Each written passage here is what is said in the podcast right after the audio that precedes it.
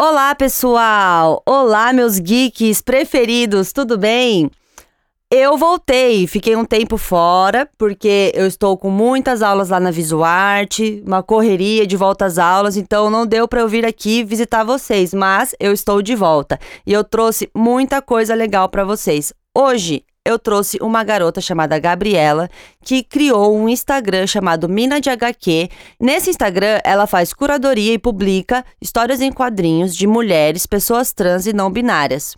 É um trabalho de representatividade que traz desde HQs leves do nosso cotidiano até críticas sociais e temas adultos.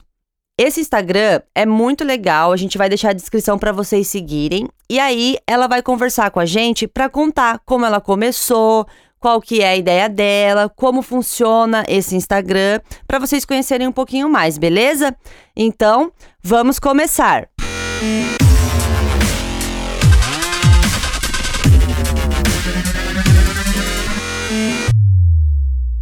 Nós estamos aqui com a Gabriela, que é a criadora da Mina de HQ. Olá, Gabriela, tudo bem? Tudo, e você? Tudo na paz. É um prazer enorme ter você aqui. E já quero adiantar que eu adorei o seu projeto, já tô te seguindo e tô adorando tudo que você posta lá. Ai, que bom, obrigada pelo convite. É um prazer. Como e quando surgiu a ideia de criar esse perfil que divulga algumas HQs? Eu fiz um mestrado em antropologia na Argentina e lá pesquisei sobre a representação da mulher e os discursos de gênero nas histórias em quadrinhos. Uhum. Quando eu voltei para o Brasil, ainda não tinha esse boom que a gente vê hoje de trabalhos acadêmicos feitos é, sobre quadrinhos e sobre gênero, né, juntando esses dois temas. E eu comecei a apresentar bastante esse trabalho é, aqui em São Paulo, principalmente, e hum, depois de algum tempo, em 2015, eu decidi criar, fazer um trabalho meu, né, criar um projeto meu para divulgar histórias em quadrinhos feitas por mulheres a princípio. E depois de algum tempo, eu percebi que eu precisava ampliar um pouco essa visão e incluir né, na descrição da página histórias em quadrinhos feitas por mulheres, pessoas trans e não binárias. Então, a Mina existe desde 2015. O que fez exatamente você escolher esse tipo de público, as mulheres, as pessoas trans e não binárias? Justamente o meu trabalho de pesquisa sobre gênero e representação, né, é, nos quadrinhos. E também porque existe uma invisibilização desses trabalhos no mercado de quadrinhos. É, são poucas ainda as mulheres é, e pessoas trans e não binárias, principalmente, que publicam nas editoras, que têm trabalhos publicados por editoras, é, que têm os trabalhos premiados nas principais premiações, é, que participam dos eventos ainda é minoria, e a organização desses eventos, dessas premiações, mesmo os editores das grandes editoras, ainda falam que é porque tem poucas mulheres é, publicando quadrinhos. E isso não é verdade, né? É verdade. Tem muitas mulheres fazendo quadrinhos em níveis diferentes, com estilos diferentes, mas não se pode dizer que são poucas as mulheres. E mesmo as mulheres que estão com trabalhos consistentes, não têm esses trabalhos reconhecidos, né? Por esses profissionais. Então, o meu objetivo é popularizar, é mostrar esse volume mesmo. E pessoas trans e não binárias entraram no meu trabalho da Mina de HQ. Na verdade, eu sempre divulguei o trabalho de mulheres trans e pessoas não binárias, mas em um determinado momento eu percebi que eu precisava especificar isso na descrição da mina de HQ. É, para trazer mais visibilidade para elas, né? Exatamente. E porque a mina de HQ, isso foi um amadurecimento da minha percepção, né, do meu trabalho.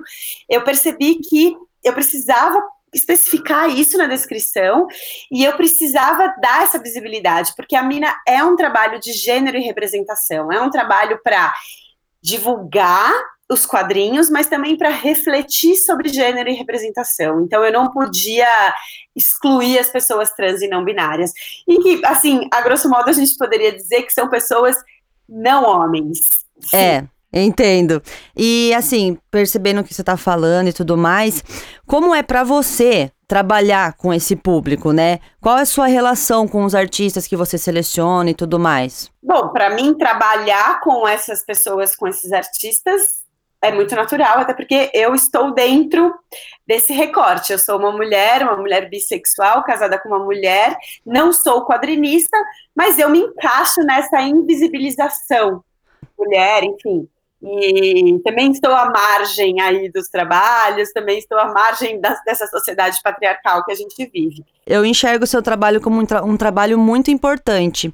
Eu estava até vendo os quadrinhos e além de ser de mulheres, de pessoas trans e tudo mais, é, eles trazem reflexão. Não são quadrinhos só, tipo, ah, peguei lá um quadrinho de uma mulher e coloquei ali. Tem um conteúdo por trás de todas as historinhas, todas as tirinhas, tudo. Tem algo para você refletir. Eu achei isso muito interessante. É, o meu objetivo é fazer refletir, mas não é só esse. É um trabalho extremamente político. Eu acredito que tudo é política, mas a Mina de HQ tem um posicionamento político só de falar que é um recorte de quadrinhos feitos por mulheres, pessoas trans e não binárias, já é um, um posicionamento político. Com certeza.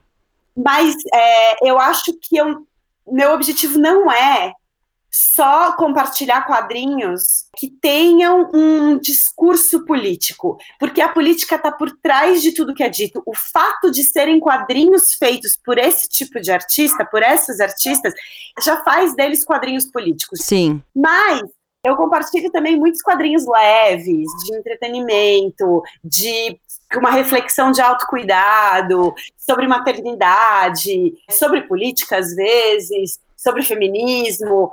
Mas são quadrinhos diversos, não, não são quadrinhos necessariamente militantes. Sim. A militância é minha ao pesquisar e divulgar esses quadrinhos, mas não necessariamente são quadrinhos militantes, entendeu? Entendi. E como você pesquisa e seleciona quais as HQs vão para o perfil? Olha, é, eu, eu sigo mais de 2.300 pessoas no Instagram. E, e, assim, 90% dessas pessoas são mulheres, pessoas trans e não binárias, então tem muito artista do mundo inteiro que eu sigo. Tem uma coisa muito. Eu pesquiso, eu leio muitos quadrinhos, eu recebo muitos quadrinhos, artistas que me enviam é, livros e quadrinhos, eu vou às livrarias, eu, eu tento procurar é, o que, que, tem de interessante. Em todos os lugares eu viajo bastante, quando eu vou para a Argentina ou se eu vou para os Estados Unidos, eu entro nas livrarias e procuro é, o que, que tem de diferente, o que, que, tem que eu não conheço, quem são artistas, muitos artigos é, brasileiros e internacionais também que eu procuro e leio. É, justamente faz parte de uma pesquisa diária né, é, sobre quadrinhos e representação, e muito também do meu consumo pessoal de histórias em quadrinhos. Então, muito do que eu vejo ali de gostoso, de divertido, que me interessa nas redes sociais, e eu vou juntando tudo isso, vou separando para passar para as pessoas. E eu não divulgo só quadrinhos nas redes sociais, né? Eu tenho um site www.minadhq.com.br e eu envio uma newsletter quinzenal. E essa newsletter, ela traz muitos desses artigos, é, vídeos, dessa pesquisa que vai além das histórias em quadrinhos propriamente, né? Que é o conteúdo sobre gênero e representação nos quadrinhos. E assim, é, você tem o site, você acabou de falar. Como que você mantém esse Insta, o seu site? Esse é o seu trabalho? Você trabalha com isso ou você faz outras coisas também? Esse é um dos meus trabalhos. Uhum. Eu encaro a Mina de HQ sim como um trabalho, um trabalho independente, um trabalho que eu tenho que correr muito atrás para conseguir viabilizar financeiramente a mina de HQ. Eu tenho um Apoia-se, uma campanha é, de financiamento coletivo contínuo, que é apoia.se barra mina de HQ, que as pessoas podem apoiar com a partir de cinco reais por mês, que me ajuda pra caramba, cinco reais por mês. Eu imagino eu faço tudo sozinha. Na verdade, hoje em dia, né, eu fiz por muito tempo tudo sozinha. Hoje em dia, eu tenho uma pessoa que trabalha comigo, que é a quadrinista Ellie Irineu, que ela é assistente editorial da Mina de HQ, que está comigo todo dia. A gente se encontra semanalmente, né, presencialmente, para conversar e tal. Ela me ajuda. Tenho algumas outras colaborações esporádicas e voluntárias. Eu tenho um, um outro trabalho paralelo à Mina, que esse sim é, me dá um retorno financeiro, que eu trabalho com estratégia de conteúdo e estratégia também para lançamento de curso online, para lançamento de cursos. É, e eu tenho alguns clientes. Na verdade, eu encaro a Mina como um trabalho bem paralelo, porque as coisas se complementam muito, né? Eu... É, porque é criação de conteúdo, né? É, então eu levo muito desse trabalho para Mina e da Mina para esse trabalho. Então, mas eu encaro, eu trabalho todos os dias na mina de HQ, então é um trabalho de verdade. Olha, muito interessante o seu trabalho, eu achei uma ideia muito legal. As mulheres precisam de representatividade, as pessoas trans também, não binárias também, as não homens, né? Sim. E assim, você fazer isso, você está fazendo diferença. Você está fazendo a diferença no nosso mundo. São pessoas. A gente tá num país em que as mulheres trans morrem todos os dias, muitas, né? Então, a gente tem um feminicídio gigantesco no nosso país. Então, você tá representando a gente é muito importante, é muito interessante. Você tá de parabéns, eu tô muito orgulhosa de você. Ah, que bom, obrigada, obrigada.